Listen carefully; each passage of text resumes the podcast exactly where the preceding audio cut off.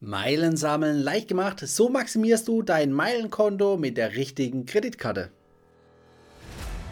Hallo Urlauber und willkommen zurück zu einer neuen Episode vom Travel Insider Podcast. In diesem Podcast geht es um das Thema Premiumreisen und wie auch du die komfortable Welt des Reisens erleben kannst. Mein Name ist Dominik und super, dass du heute wieder am Start bist. Nall dich an und die Reise kann starten.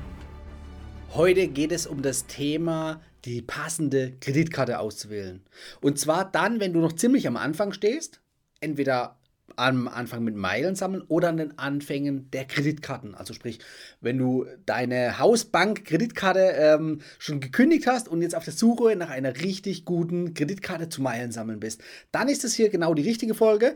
Wenn du schon länger am Meilen sammeln bist und schon die ein oder andere Kreditkarte hast, dann ist es für dich eh zu spät, aber du darfst trotzdem gerne dranbleiben. Ja, die Frage ist natürlich, Gibt es überhaupt die beste Kreditkarte? Oder ist die eine Kreditkarte besser als die andere? Auf was kommt es darauf an? Und kann man pauschal sagen, das ist die Nummer 1, das ist die Nummer 2? Kurz weg, nein, es lässt sich pauschal nicht sagen. Es kommt immer individuell auf deine persönlichen Bedürfnisse an, auf deine Ziele, auf deine Strategien, was du vorhast mit den Meilen. Und genau darum geht es auch im ersten Schritt.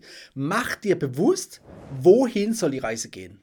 Also nicht zu welchem Ziel, an welchem Flughafen, sondern tatsächlich, was willst du mit deinen Meilen alles erreichen? Also sprich, möchtest du in der Business Class von äh, A nach B fliegen und das am besten einmal im Jahr oder irgendwie eine ganz andere Strecke oder willst du First Class fliegen, willst du mit einer bestimmten Airline fliegen? Mach dir deine Gedanken, wo soll die Reise hingehen? Denn zum Beispiel die Wahl der Strecke gibt oder filtert schon mal mögliche Airlines und damit mögliche Vielfliegerprogramme und mögliche Bonusprogramme. Ja, also das ist schon mal ein Indiz dafür. Das musst du natürlich am Anfang noch nicht festlegen. Also du musst jetzt nicht sagen, oh, ich möchte aber unbedingt mit Singapore Airlines meine ersten oder nächsten Business-Class-Flüge machen.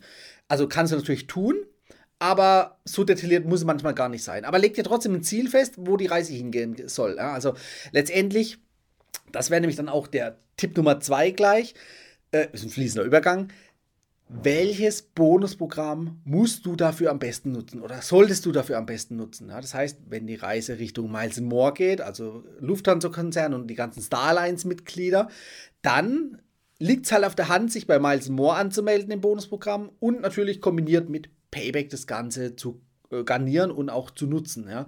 Denn du kannst deine Payback-Punkte zu Miles More Meilen übertragen und hast dann alles bei Miles More in einem Topf. Eine Variante. Oder du sagst, nee, Miles More oder Lufthansa oder Starlines auf gar keinen Fall. Du möchtest definitiv mit anderen Airlines, zum Beispiel mit der One World fliegen oder mit Wüsten Airlines. Da gibt es ja diverse Airlines, die diversen äh, Allianzen angehören oder auch selbstständig unterwegs sind. Und da einfach dir einen Überblick zu verschaffen, wo soll die Reise hingehen. Also tatsächlich auch vielleicht das Ziel, ja, wenn es Richtung Osten, also ferner Osten gehen soll, dann machen zum Beispiel Airlines aus, dem, aus Wüstenstaaten da ein bisschen Sinn. Äh, wenn die Reise eher in Richtung USA gehen soll, dann aus meiner Sicht machen die äh, Carrier oder die Airlines aus, der, äh, aus den Emiraten in dem Fall, ja konkret, machen keinen oder wenig Sinn. Ja. Du fliegst ja dann zickzack Umweg, macht, also macht keinen Sinn. Deshalb such dir aus, wo soll die Reise hingehen. Damit kannst du das passende Bonusprogramm auswählen. Also wie gesagt, entweder Miles More in Kombination mit Payback. Das ist schon mal eine grundlegende Variante, die ich sowieso den meisten empfehle. Oder den Gegensatz dazu, den Gegenspieler jetzt in Deutschland, das Amex Membership Rewards Bonusprogramm. Ja, das ist ein Bonusprogramm, da sammelst du dann auch deine Punkte, die du in diverse Vielfliegerprogramme transferieren kannst und damit, sag ich mal, sämtliche Airlines, nicht alle, aber viele weltweit abdecken kannst. Ja? Also alle, die zumindest dann auch in den Allianzen miteinander verbunden sind, da hast du gute Chancen drauf. Das heißt, du hast viel Varianz. Aber jetzt gerade als Einsteiger, und das ist eigentlich schon der Punkt 3, du brauchst keine Kreditkarte als Einsteiger. Als Einsteiger geh nochmal einen Schritt zurück zu Schritt 2, wähle dir das bestmögliche Bonusprogramm. Ja, also in dem Fall, ich hatte es ja, wenn jemand jetzt in Deutschland ansässig ist und möglichst Direktflüge zum Beispiel machen will, egal wohin in die Welt, ja, auch wenn man sie äh, nicht immer mag, ja, es gibt die Hassliebe, die Lufthansa. Es hat den Vorteil, du hast Direktflüge in jede Himmelsrichtung.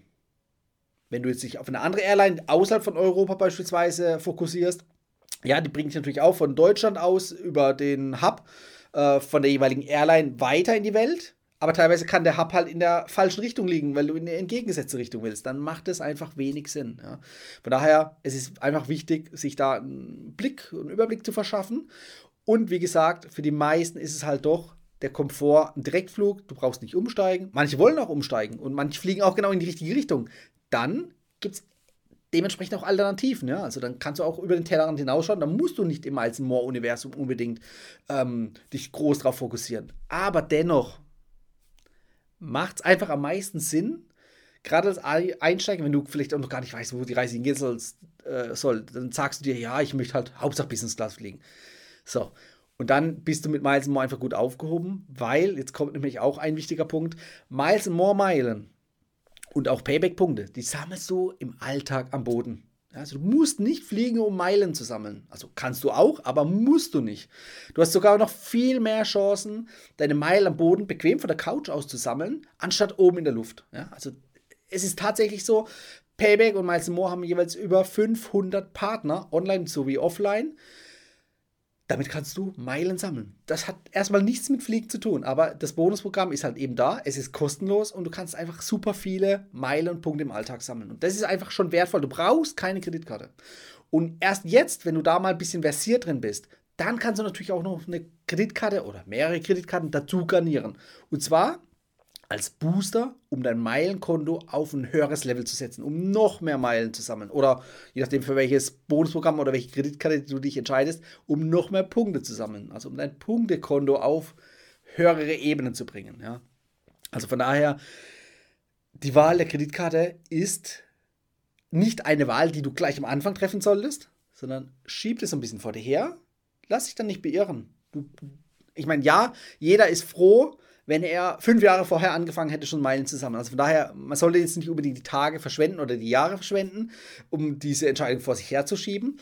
Aber der erste Schritt ist starten. Also erstmal Gedanken machen, planen, Strategie festsetzen und dann starten. Starten mit einem kostenlosen Bonusprogramm, da kannst du nichts falsch machen. Es kostet dich ja nichts. Ja? Und dann eben Kreditkarten dazu garnieren. Kreditkarten, gerade die zum Meilen sammeln, die kosten halt meistens eben eine Jahresgebühr.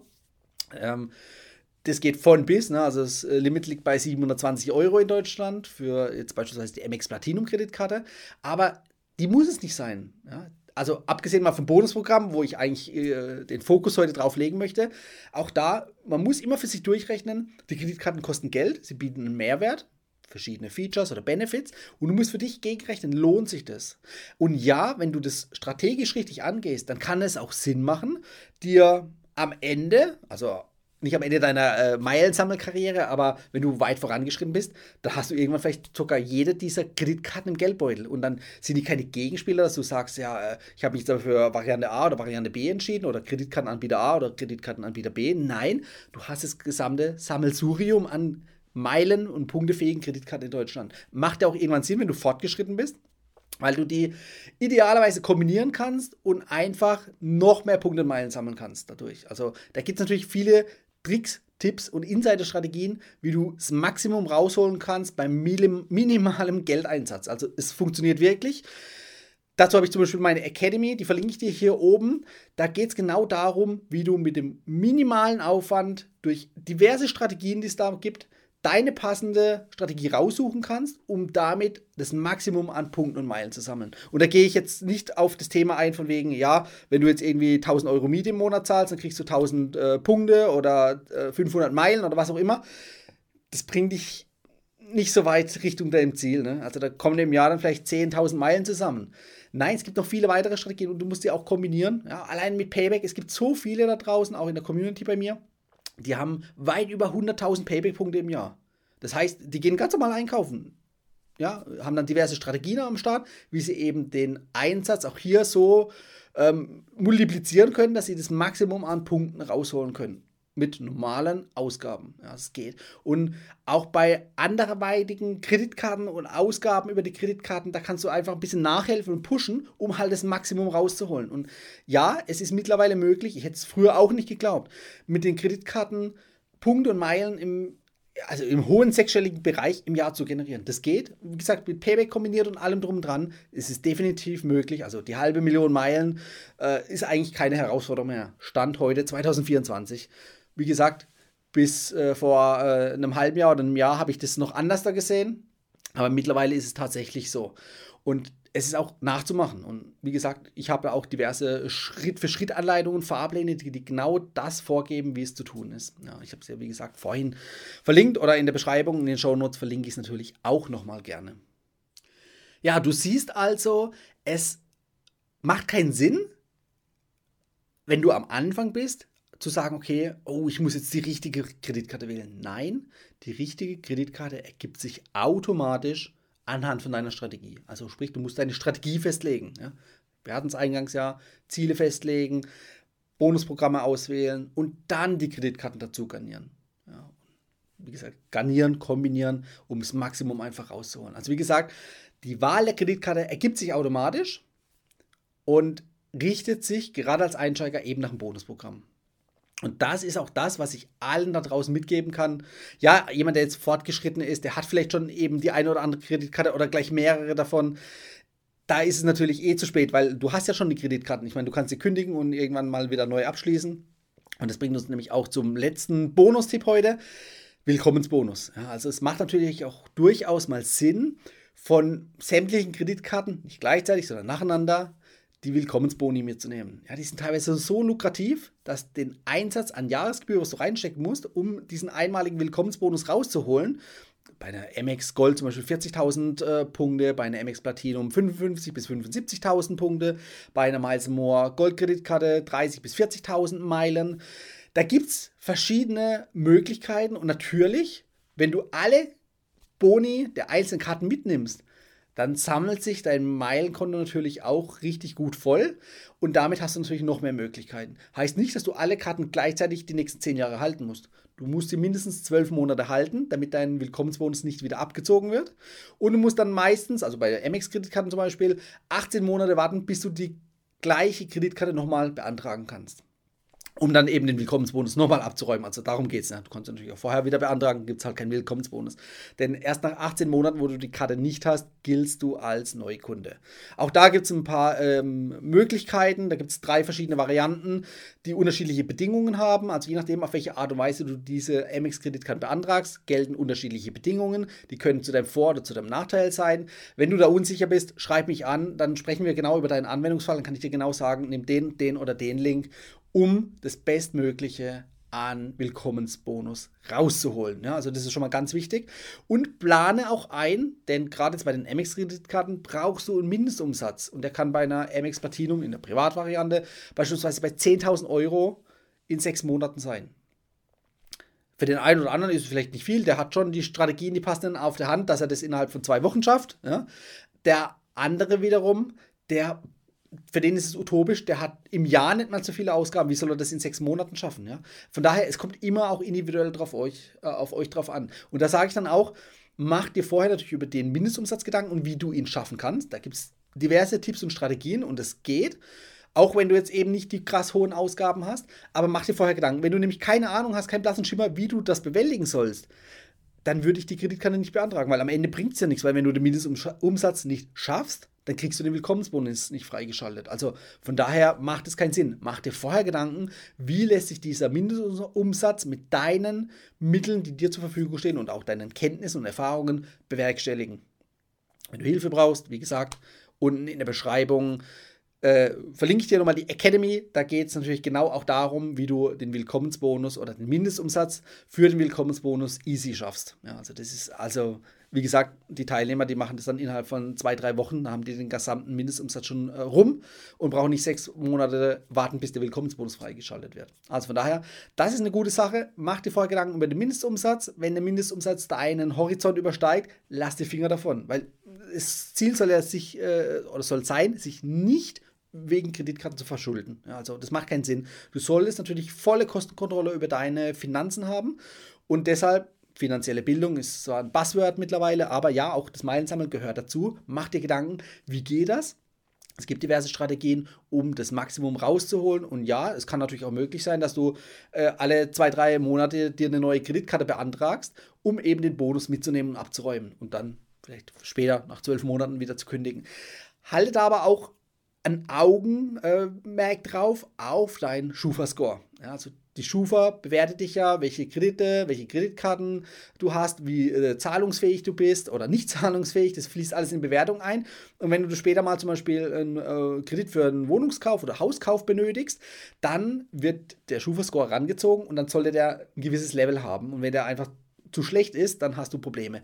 Und eins kann ich dir vorweg sagen, also ich prüfe meinen äh, Schufa-Score auch regelmäßig und bin im oberen Bereich, also kann es gar nicht auswendig sagen, ich glaube bei 98 Prozent, 97,5 Prozent, so irgendwas so roundabout. Da sind wir im sehr guten Bereich, ja, also das ist gut, obwohl ich jede Menge, also wirklich stapelweise Kreditkarten habe. Aber klar, ich habe die natürlich nicht alle in einer Woche beantragt, sondern über die Jahre hinweg. Teilweise tue ich die wieder abgeben mit der Zeit, teilweise behalte ich die trotzdem. Aber halte dir da einen Überblick, dass du proaktiv deinen Score in die richtige Richtung steuern kannst oder zumindest entgegenwirken kannst. Das heißt, wenn dein Score eher schlechter ist, dann macht es keinen Sinn, jetzt noch eine Kreditkarte dazu zu nehmen. Dann solltest du erstmal deine Altlasten beseitigen oder zumindest deine Zahlungsfähigkeit nachweisen, um die, ja, die Kosten, also nicht nur die Gebühren, sondern auch bei Kreditkarten die Kredite monatlich natürlich ab oder die Abrechnungen monatlich zahlen zu können, um da als zahlungsfähig zu gelten. Und wie gesagt, halte den Score in, im Auge, halte den Mindestumsatz im Auge. Das sind alles so strategische Sachen, die machen es zu schwer, um einfach zu sagen, nimm die Kreditkarte, das ist die beste. Ja, macht keinen Sinn. Es kommt immer persönlich auf dich drauf an und ich möchte dir einfach den Rundumblick geben, ehrlich und transparent, dass du für dich entscheiden kannst, welches die richtige Karte ist. Und lass es dir auch noch von niemandem anderen, auch nicht von mir, irgendwie aufschwätzen, das ist die passende Kreditkarte für dich. Du musst für dich selber entscheiden. Das ist ganz wichtig und dazu gehört eben die ja, finanzielle Bildung, um zu wissen, okay, worauf muss ich achten, was sind die Vor- und Nachteile. Und all das erfährst du eben bei mir auf dem Kanal. Also von daher freue ich mich über ein Abo. Ich freue mich, wenn du die heutige Folge likest, eventuell auch kommentierst, falls du eine Frage hast. Und ich hoffe, wir sehen und hören uns nächste Woche wieder. Bis dahin, dein Dominik. Ciao. Das war die heutige Folge beim Travel Insider Podcast. Vielen Dank, dass du heute wieder zugehört hast. Gib mir doch mal Rückmeldung, wie du die heutige Folge fandest. Hat dir diese Folge gefallen, dann abonniere den Podcast und erfahre mehr zum Thema bezahlbare Premiumreisen. Und hinterlasse mir eine 5-Sterne-Bewertung bei iTunes. Ich wünsche dir eine schöne Zeit auf deiner nächsten Reise. Und immer daran denken, auf dem Blog www.travel-insider.de vorbeizuschauen, damit du auch die neuesten Reisedeals erfährst. Bis zum nächsten Mal, wenn es wieder heißt Boarding Completed. Ciao, dein Dominik.